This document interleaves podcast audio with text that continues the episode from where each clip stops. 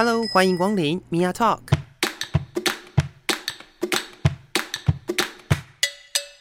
每个人都是有趣的书，有着独一无二的故事。一杯咖啡的时间，与你分享生活点滴。大家好，我是 Mia。今天我们要继续邀请东明社宅的 Amber，欢迎 Amber。嗨，又是我。就在我们上一集有点胡闹的进行了 Amber 的身家调查之后呢，oh. 是我们今天呢，终于要把主题拉回社宅的本身了。那因为我们之前已经有跟东明社宅的伙伴聊过天了，大概就知道东明社宅的基本位置在哪里。谁呀？东明社宅的谁？东明，东明不是阿布他们不是东明哦哦哦哦，没有，我确定是是是是吧是吧？还是我记错了？好邻居，好邻居是吧？对对对，所以大概就知道呃，东明社宅是在南港火车站对面附近，对，南港火车站对面，然后。算是一个交通相当便利的，如果你要搭所谓的三铁共构的地方，对，是不是很方便？是不是？对啊，因为很多我们访问住社宅的朋友都是呃，可能北漂或者是呃，就是到台北来工作嘛，嗯、所以如果你有要返乡的话，其实这也是一个蛮方便的空间，而且南港是第一站，所以比较好买。而且比较好买，是是是，没错没错没错。那就来聊聊，就是你在呃东明社宅这段生活的过程当中，你什么时候开始住社宅呢？东明社宅一开张的时候，就大概多久？哎、欸，好像刚签完三年约，所以应该是第四年吧。哦，对时间没什么概念。是是是是，对，但但我跟大家比较不一样的是，我我。我动机不良哦？为什么？就是大家是为了为了居住的需求嘛。嗯哼，那可能工作在附近啊，或是就业在附近。那我是我跟我的室友，我们其实是为了做研究才进去的。哦，所以是抱持着一个研究者的角度进入社宅的。嗯，对，我们的研究所做的就是刚好是社宅的研究。嗯哼，那其实本来本来就有在外面租房子啊，就嗯哼嗯哼就想说啊，既然都是租房子，那就进田野看看吧。嗯、然后又就申请了青创户这样子。嗯哼嗯哼，嗯，所以你自己进到东明社宅之后，有呃，就是观察到在这个社宅当中的，不管是环境也好，邻里也好，身边的邻居也好。有什么样有趣的事情吗？我觉得这个好像要要讲古一下。好哦，就你可以讲讲完你三年的田野调查，然后那让你剪掉吗？啊，反正就是东明社宅是台北第四个社宅，嗯哼，所以它它还在一个实验计划里面，是就包含社宅跟青创计划，他们其实都还在一个实验计划里面。嗯哼，那那个时候为什么叫实验计划？就是因为社宅。其实会引发邻里的反弹，嗯，因为以前有所谓的平价住宅，是，那它就真的超便宜的哦，就一个月可能两三千块，但它就真的是服务非常非常非常弱势的人，嗯哼，那非常非常弱势的人，他们能做的工作可能就不是选择很多，嗯嗯，或是他们可能只能依靠补助，或是捡一些。回收的东西是为生，那或者是说他们的精神状况或是身心的状况不是很好，那所以他们呃没有办法呃，就是像大家找工作这么容易。对，然后他们的居住环境跟空间也会，就是因为他们的身心的条件受到一些影响。是，所以在在台北的脉络下，你如果说你要盖社会住宅，那会被当成是一个嫌恶设施这样。哦，所以那个时候有清创计划，然后到现在社宅其实是一个混居，就是他的收入变成，嗯，你知道，在平均年收百分之五十以下的人都可以住，这其实是一个在跟社会沟通的过程。嗯哼，那就是用混居这件事情，就是不要让弱势这么集中，然后让大家可以透过这个空间互相认识、认识了解，嗯嗯、知道彼此的差异，然后。同时，当然，最主要是解决住房的需求嘛。嗯，然后我们那时候做这个研究，的时候，那时候就是东明社宅其实还没有开放抽签。嗯哼。那我们那个时候是先去东明社宅的周边，有点像实实习课的时候去打了一下游击战这样子。那个时候东明社宅旁边有挂布条。哦，抗议。对，嗯、就是抗议社宅，担心社宅的社福设施、社会福利设施。会，嗯嗯，我现在觉得，但我没有，我没有真的听听到他们当事人这样说啊。反正他们就是还有组了一个赖群，然后还跟里长一起绑布条，然后去闹市政府。是。那听说他们的担心是因为旁边有一个长照中心的，就是日照中心，那他们不知道怎么样跟里面的学员相处。哦，但事实上是那些学员，他们可能光下床都很困难的，你你应该不太会跟他们相处得到，那他们就会担心说，哦，那那个这样子是不是会影响我们的房价？会不会影响我们的小朋友的安全？他们会不会攻击别人？会有这种担心，那就是出自于一个不认识跟不了解嘛。没错，对。那我们那个时候就是相开发了几个跟台湾住宅脉络有有关的游戏。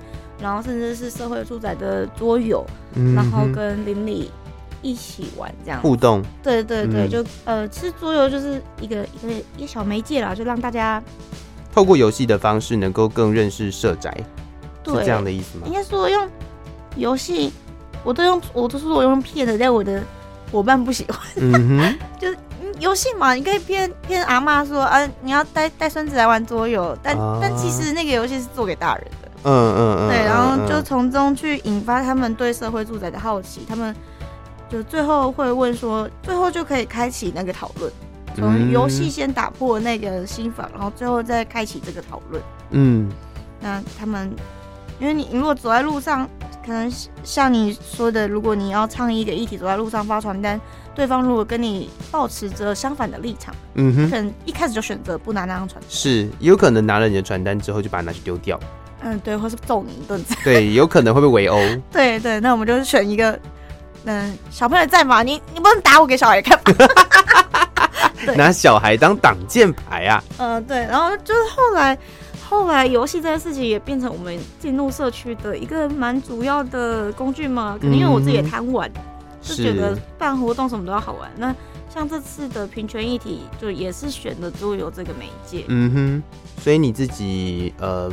从一个研究生的角度进入到社宅这样子的一个田野，然后你你也透过了设计桌游的方式，不管是呃让更多的附近的人来认识社宅，然后同样的在呃这一次这个平权台北的这个计划当中，你也透过设计游戏的部分，然后让大家认识就是家庭的组成吗？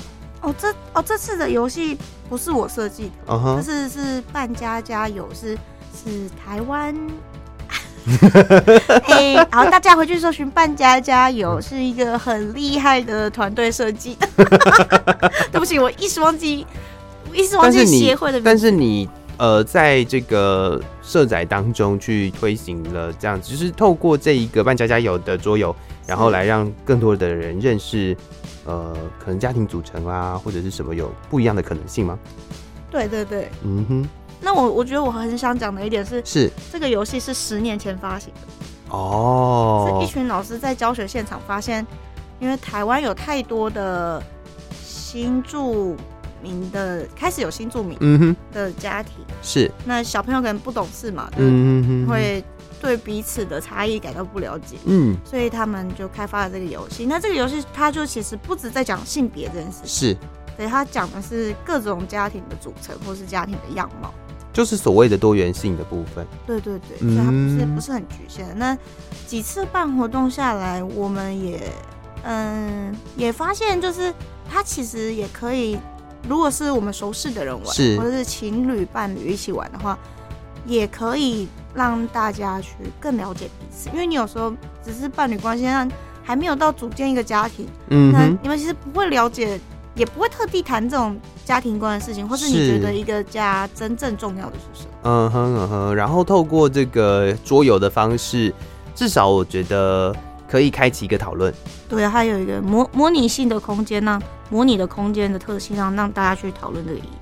嗯，所以我们刚刚呢，从你如何进入到社宅，对，我们理解到是从进入研究田野开始。对，然后呢，一开始的，哎，你说一开始的那个你让大家认识桌游的，哎，让大家认识社宅的这个桌游是你们自己团队去设计的，是，对，然后那个是在实际上进入社宅之前吗？对，嗯哼，那那个呃，想聊聊那个桌游，你自己在跟这个社区邻里的呃，就是朋友们，就是住民们玩的时候，呃，有什么有趣的？经验，他们有没有什么好好玩的反馈呢？在那个时候，哦，那因为那个桌游它其实是设计给邻里玩的，是就是大家还没住进去的时候，对呀、啊，对呀、啊，对呀、啊，对呀、啊，所以是就是跟邻居玩嘛。嗯、那嗯、呃，其实后来也有相继办过几场，因为社宅一直有新新建的社宅，是。那那个时候就蛮幸运，就是都发局也很支持这个计划，嗯哼，所以就在可能某个社宅要开开幕。要开始，呃呃，开放开放那个申请之前，是。我们就会去周边办、嗯、办这个游戏，让大家知道哦，社宅你可能会遇到什么样的事件，有什么样的邻居组成，那会经过什么好玩的事情，这样。嗯，但他比较没有谈到性别的部分，他比较在谈的就也是就让大家认识社宅跟附近的社区。或是应该，呃，应该是说他会讲到一些让你意想不到的事情哦，比如说，比如说大家看到社宅，你会觉得就是就是一个新建的大楼嘛，嗯哼，但是你知道它的停车场是公共的吗？哦，因为它其实它它还是一个福利，它还是一个政府机关，它就是一个服务这个社区的，嗯哼，所以它的停车场其实不是只有。不是住在社宅里面的人可以用，对，然后它的嗯，一楼、二楼是有被规定一定要是提供生活服务的店面，或者是一些社服机构，比如说托婴、托幼，说它其实有对周边邻里来说会增加生活技能的这些功能。嗯哼嗯哼，然后嗯，游戏游戏里面有设计一些角色卡，这样就是。你可能就是会扮演周边的邻居，那你可能会带着，我们有帮他设定好一些，有些偏见了，是是是，对对对，然后也有可能你不是扮演抽幸运抽中在里面的邻的住在里面的人，那就是你们之间会开启一个对话，那彼此去辩证说，嗯。到底什么问题会不会真的发生？比如说，社宅真的都是住奇奇怪怪的人，会会不会带坏我的小孩吗？嗯、很挑起对立的话题。但是在游游戏当中，大家就可以更跳脱。我觉得，如果是在游戏的话，对。然后，尤其是你要扮演一个，你如果刚好扮演一个跟你的立场角色完全不相同的人哦，然后你就更能去玩完之后，你会突然能够同理对方的担心是什么。嗯哼嗯哼。哎、欸，这也是一个我没有想到的事情耶，因为他有角色的设定嘛，所以那个角色一定有他自己的一个立场。是，那如果那个立场跟你自己不一样的时候，你得要去扮演他的时候，就会真的像呃，我你刚刚讲的那个，就是哎、欸，会不会你就不小心的从这个游戏被骗到，就是用对方的思考方式去思考了？对对对。啊，哎、欸，这也是一个哎、欸，真的还不错的一个系统。那这一套桌游从之前一路到现在，你说到现在都还有在在跟大家玩吗？现在、嗯、比较少了，比较懒，看看心情呢。欢欢迎大家邀约，欢迎大家邀约。是是是是是。那呃，我觉得就是你在跟身边的人互动或者是接触东西的方式都蛮有趣的，因为像我们上一集有聊到，可能从看动画、卡通开始认识一些呃知识。然后这次是玩桌游，都是一些蛮有趣的，呃，不能讲说是是是纯粹的游戏啦，而是透过游戏的方式，透过更有趣的的角度去让更多的人，或甚至让自己去认识某一些观点。那来聊聊这个呃办家家有的这个桌游的活动好了，嗯，因为现在目前应该已经办完了。对，办了三场。三场，嗯、对对对。那在这三场当中，你自己的呃，比如说跟就是社宅当中来互动的人的这些经验里面，有没有什么有趣的事呢？有趣的事，对、啊，有没有那种就是呃，就是可能原本看起来好像相处来还不错的情侣，然后玩一玩之后吵起来，或者是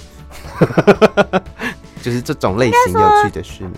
这个游戏嗯，有一点太窝心了，我一直在想说，哦、但我们第一场有一个很很有爆点的事情。哦哦，可是哎、欸，这个应该我就要检讨了，因为我其实喜欢游戏中有一点。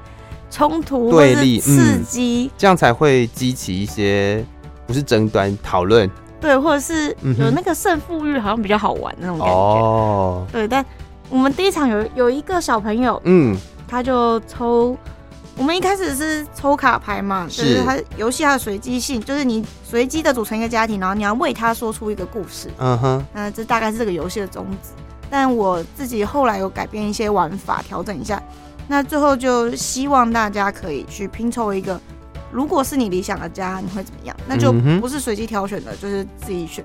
他就选了，他就选了什么核弹呐、啊，然后车祸破碎的心，哦，就一连串的事故，就是嗯哼，然后他放出来的时候，我就在想说，天啊，这个到底该怎么？嗯哼。所以他有他有讲了他自己希望的故事吗？那个时候他有呃，他有一个陪陪同者在旁边。嗯，那那场很幸运，他是第一场，是就是也因为这个案案例之后，后面的我都告诉所有的家长或陪同者说，就是把小孩子拆开来，因为他想的跟我们想其实是不一样。嗯哼，我那个时候很震惊，然后那一场超多大人的，就是也有来参、嗯、香港来参访的人。想要知道台湾的桌游、台湾的性别平等是怎么样的人？是。然后他们看到这个，大家就一时说不出话来。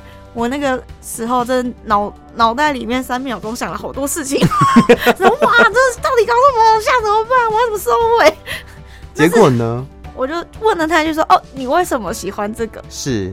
然后就慢慢的问下去，才发现哦，他其实他他不懂那个是核弹。哦，他喜欢。爆炸，嗯哼，但是他喜欢爆炸之后，我还是很心 心里面还是觉得，哎、欸，什么意思？对，但但其实哦，我发现他喜欢的是烟火，嗯，他喜欢是那种节庆的感觉，节庆感，他想要白天也爆炸，嗯、晚上也爆炸，OK OK，每一天都有爆炸，对，哦、然后碎掉的心是什么？是他爸爸编的一个故事，后来我去问了他爸爸。就是什么呃，那个心破碎了没关系，他修好了之后会更强大哦。我就想说，这什么故事？为什么我没有听过？他爸爸是个作家了，可他爸爸可能、哦、可能可能就是对啊，可能就爸爸给了他一个让他的心更强大的故事。对，反正就其实都很正面，到最后连、嗯、连那个车子车祸的故事都是、uh huh. 都是什么？从我听起来，应该是他看的变形金刚得到的那种灵感，oh, 就是哦，他可以组装变成更厉害的东西。是，是，所以就是在我们大人眼中，一连串的灾难，在他的眼中都是会变成新的东西，节庆、快乐，或是更强悍、更更厉害的东西，都是一种进步。嗯哼，嗯哼，我觉得这也是一件蛮有趣的事情，就是这个符号本身对我们，呃，可能有具备某一些知识的人来说。可能或许那个符号它已经被赋予了特定的意涵了，是。但是对一个小孩来说，他并没有学这么多，他也没有懂这么多，对他就是纯粹的从那些呃图像上面的一些符号去说他自己的故事。嗯，对。所以我觉得这个很好玩的地方是，透过呃孩子自己说出来的故事，其实我们我们也可以了解到说，哎、欸，很多时候事情不是我们所想的那样。对对，對，说不定他脑海里面有一个呃，就是很科幻的思维，有没有？嗯，就是一个反乌托邦的世界，有没有那个核核弹代表的是一个末日后的生活，没有啦之类的。我们以为他反乌托邦，但其实他是最乌托邦的人。对，就是哦，原来他想要的是一个快乐的节庆感，每天都呃放鞭炮、放烟火的。对对对对，对，就是。呃，如果没有听他的解释，其实我们也不会理解。这就是桌游好玩的地方吧？因为有的时候桌游就是透过呃设计的方式不同，然后透过解释的方式不同，其实每一个故事都不一样。但我觉得最重要的就是那个聆听跟对话的过程。嗯哼嗯哼。因为如果只有展出那个他的作品，是然后你没有听他这个。没有听他说，对你其实会触目惊心。我觉得那跟我们的社宅生活其实也蛮类似的嘛，就是这么爆炸哦。嗯、呃，应该说一个人都会有很多面相。嗯哼，嗯，你讨厌一个总是把烟味飘进你家里的大叔，嗯哼，但他其实在社区里面扮演了一个很重要的、很重要的媒介吗？哦，就是可能社区有很多比较孤孤单、弱势、嗯嗯，或是比较不方便的老人家们。是，那他们的，嗯、呃。他们虽然一起在楼下抽烟，嗯，对大家来说是很困扰的事情，但是那可能是他们生活中唯一的消遣。嗯哼，嗯哼。那也社社区中也有也有人很热心的想要解决这些事情。嗯，就比如说会想说，哎、欸，那我是不是找他们上来图书馆？一起喝茶聊天吹冷气，嗯哼，就讲明了室内不能抽烟嘛，是是，是，对对啊，他们在楼下没事只能抽烟，那我们上来喝茶试试看呢？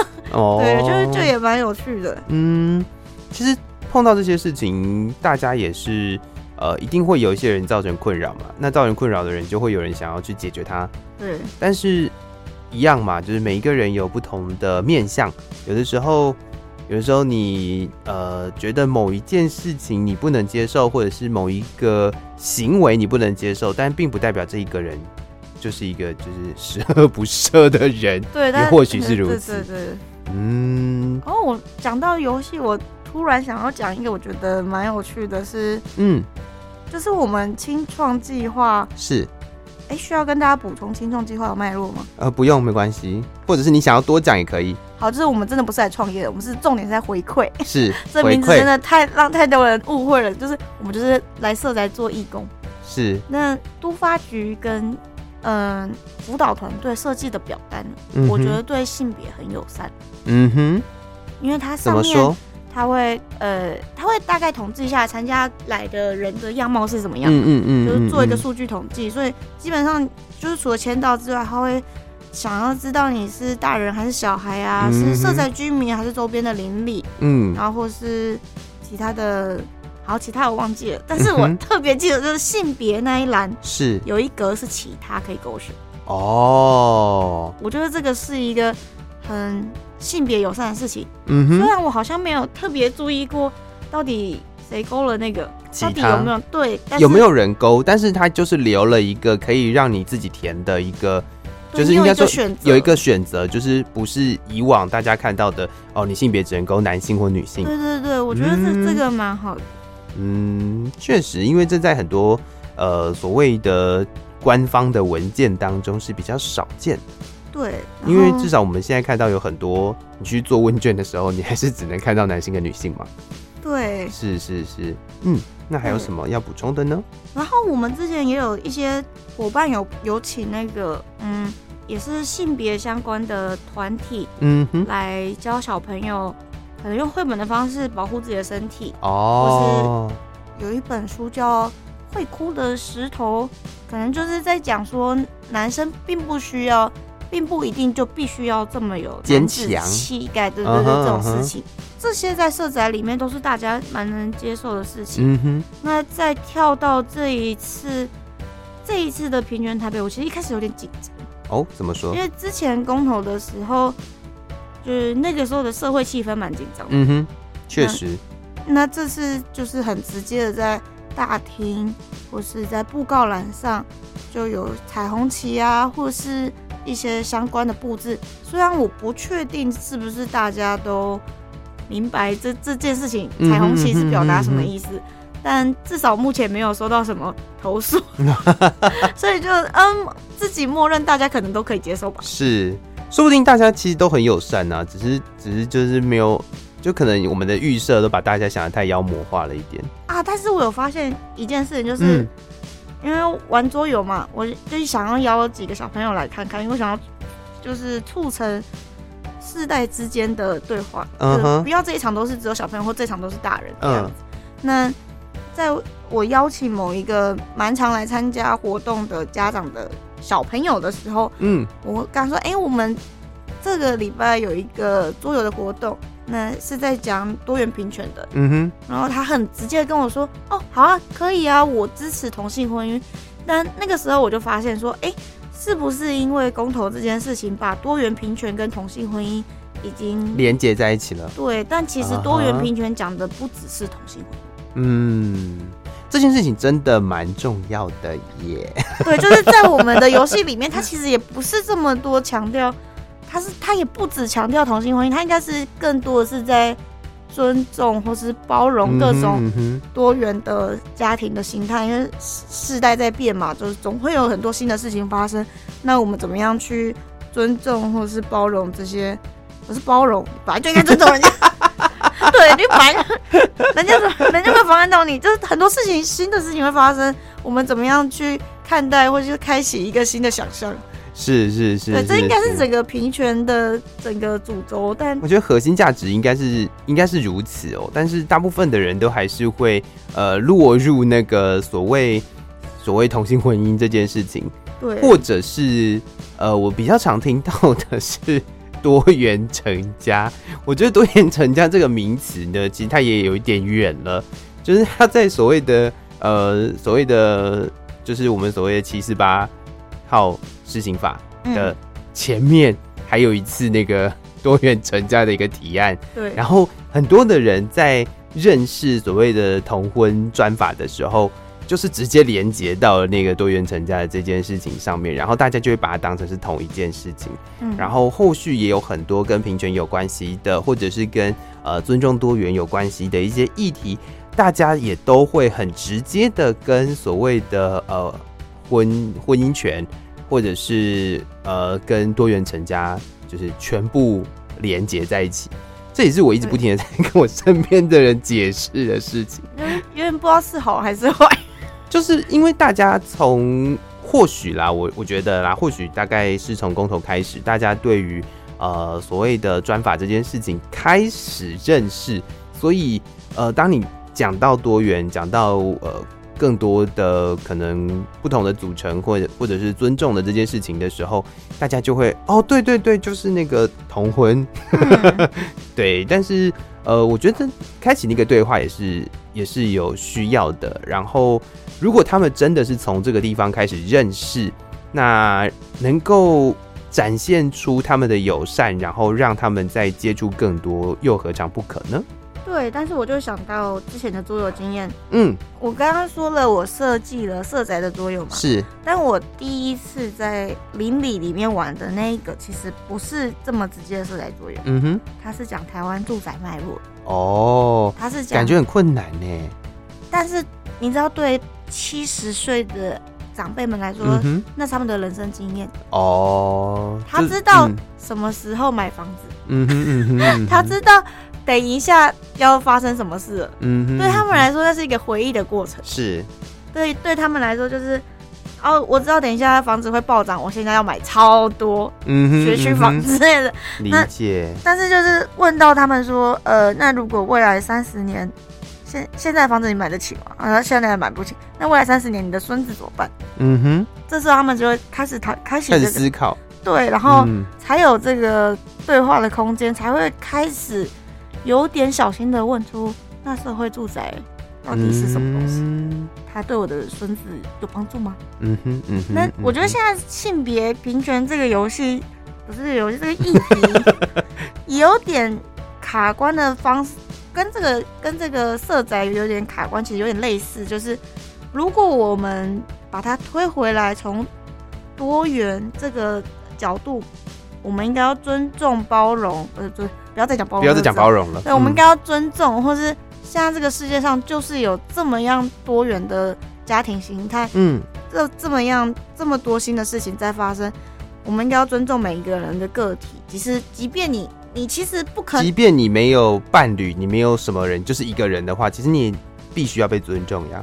对，然后或者是说，你有可能你并不是不喜欢这这个族群，只是因为你对他不熟悉。嗯、是，对。那如果我们能够拉回来这个角度看，再去谈同婚的话，会不会更容易一点？嗯，我觉得这也是一个思考的方向哦。但是因为就我自己的观察啦，我会觉得。呃，就大部分的就不认识族群、各种族群、多元族群的人来说，嗯、他们就会觉得那个跟我无关，所以就是得要像你们一样很认真的设计一套游戏来开启这样的对话。对。那当他们觉得这个跟自己有关的时候，就是在法律定定的那一刻。对，所以所以在为什么我才会说，很多时候都是从这个地方开始，因为他们就会觉得那件事情就会与他有关了。嗯嗯。对，但没有关系啦，这是我们继续努力的目标嘛，对不对？好，那在节目的最后呢，聊一聊你的工作，因为你是一位自由接案的工作者。是。那我们刚也谈了很多跟性别有关系的一些话题，然后其实我发现你自己也蛮，你有蛮多的想法的，然后呃，也设计了很多的游戏。那在这个接案的过程当中，你自己有碰到什么跟性别有关系的一些冲突点吗？哦，我觉得这个冲突点有点像是，可能延续到上一集，就是我的我的剽悍的个性是剽悍。我有很多就是男性的业主或主管，他们不会把我当一个小女生看待。你希望别人把你当一个小女生看待吗？不用，但是他们会把你当好兄弟，就是比如说会跟你。讲那种直男笑话，笑话嗯、或者说坐在办公室的时候，嗯，你在用电脑嘛？我们在讨论案子的时候，如果今天是一个穿洋装、打扮精致，然后就是头发弄得漂漂亮亮的可爱小女生，我我也很注重我的穿着，我只是不是穿洋装的那个类型，我也很注重我是不是很好看，是不是是是是，他们就会保持一个礼貌的距离。嗯，然后可能就是用手指指指荧幕这样子说哦，那这里怎么改，那里怎么改。但是如果是我的话，他们可能会在我的椅子后面，一只手撑着桌子，大家能够想象那个画面吗？可以可以可以。然后指着一幕说：“哎，这边怎样会不会更好？”但是那对我来说是一个很，是我被包围，就是很不舒服的感觉。对我，我被包围，我不是。就没有那个安全的空间跟距离，嗯、但你、嗯、当你要表示什么的时候，他也会觉得你想太多，因为你们平常的互动关系就好像是兄弟这样，嗯、对。但是有的时候又会遇到一个困境，是说，比如说上次聚聚餐，嗯，就是吃尾牙的时候，就有一个老板就跟我说，如果我要组建一个团队，或者我想要继续。继续这样子下去的话，我的团队之中一定要有一个男生。为什么？因为他们很多事情是在出去玩的时候去谈的吗？对，就比如说他们等一下这一这一场晚宴吃完，等一下他们要去开对刷花的时候，嗯、那个场合就就算我是穿衬衫牛仔裤的或者衬衫短裤呃的这种人，他他他也不会。他还是会把我定位在女生，他不会邀我去那个场合。就是在气质这件事情上，或者是在平常工作互动上面的时候，那个时候就觉得你是兄弟。然后，然后呢，如果今天碰到类似这样子，你刚刚提到那个刷通啊的事情的话，哎，这个时候生理的性别又被提起来了。对，就我有点尴尬，嗯、我不知道这个就是在各种场合都没有拿到好处的感觉。人家一直被提说，oh. 哦，你你还是需要一个人出来跟大家抽交际烟、喝交际酒。哦，但是，但是我对你的时候，但是我跟你讲话又很像兄弟。嗯哼，你应该可以接受吧？理解理解，觉得就是他会有一种很奇怪的冲突跟矛盾感。是是是，嗯哼嗯哼，这个真的确实是会呃很容易出现在现在的很多不同的工作的场域当中哦。因为当你的呃，不管是气质也好，或者是当你的呃形象比较比较跟所谓的男性比较像是哥们的那个状态的时候，有的时候在那个界限上面，或者是在那个互动的模式上面的一些分寸的拿捏，我就会我觉得它就会变成一个模糊，然后就是不是因为这个界限模糊而容易被冒犯。而是因为大家就会少了那个应该要尊重每一个人的这种感觉，因为有的时候当对方跟你不太一样的时候，大家会比较尊重，我不知道为什么。嗯，对对对，他可能想要跟你套套近乎吧？是是是是是，但是这就是这就是我觉得呃，有时候那种感觉会很断裂，有时候那种感觉也会觉得啊，怎么会？就是这个时候又会觉得说，哦，所以你也觉得我是女生哦的那种感觉。对啊，对，就是啊，说他找我去啊，你 钱给我啊，你有钱。是是是是是。那所以你自己在面对这样子的一个状况，到目前为止啦，就是你的经验里，你会有什么样子的抵抗吗？或者是你会有呃，会去跟他们说，哎、欸，其实我也可以跟你们去说话通，或者是其实我不喜欢你这样子撑着我的桌子跟我讲话，你会跟他们说吗？不会，我我会。在发生了不止一次之后，嗯哼，而且确定我跟对方熟悉到一个程度之后才说。哦，理解。所以其实也是有一点点的顾虑啦。对，就是还是没有办法这么直接的马上，就是不是反抗，就是反应了。就比如说，直接从桌上拿一支笔戳他。也不用这样讲，讲 讲一句话就可以了。不是不是，你很彪悍，雷米。现在现在我比较彪悍的，对不对？你你，我现在就是要帮你抹除那个彪悍的，谢谢彪悍的那个那个那个那个既定印象，这样子。谢谢。好啦，其实这样子的状况，其实在各个地方都会出现，也不只是自由接案的职场，然后也有可能会发生在每一个人的生活当中。然后，如果大家呃有兴趣的话，其实我觉得去找找看这个所谓的“半家加油”的桌游也是蛮有趣的。就是大家有机会的话，因为现在目前呃就是平权台北的这个桌游的活动已经玩完了，对，但可以，但是还是有机会可以再玩到的吧？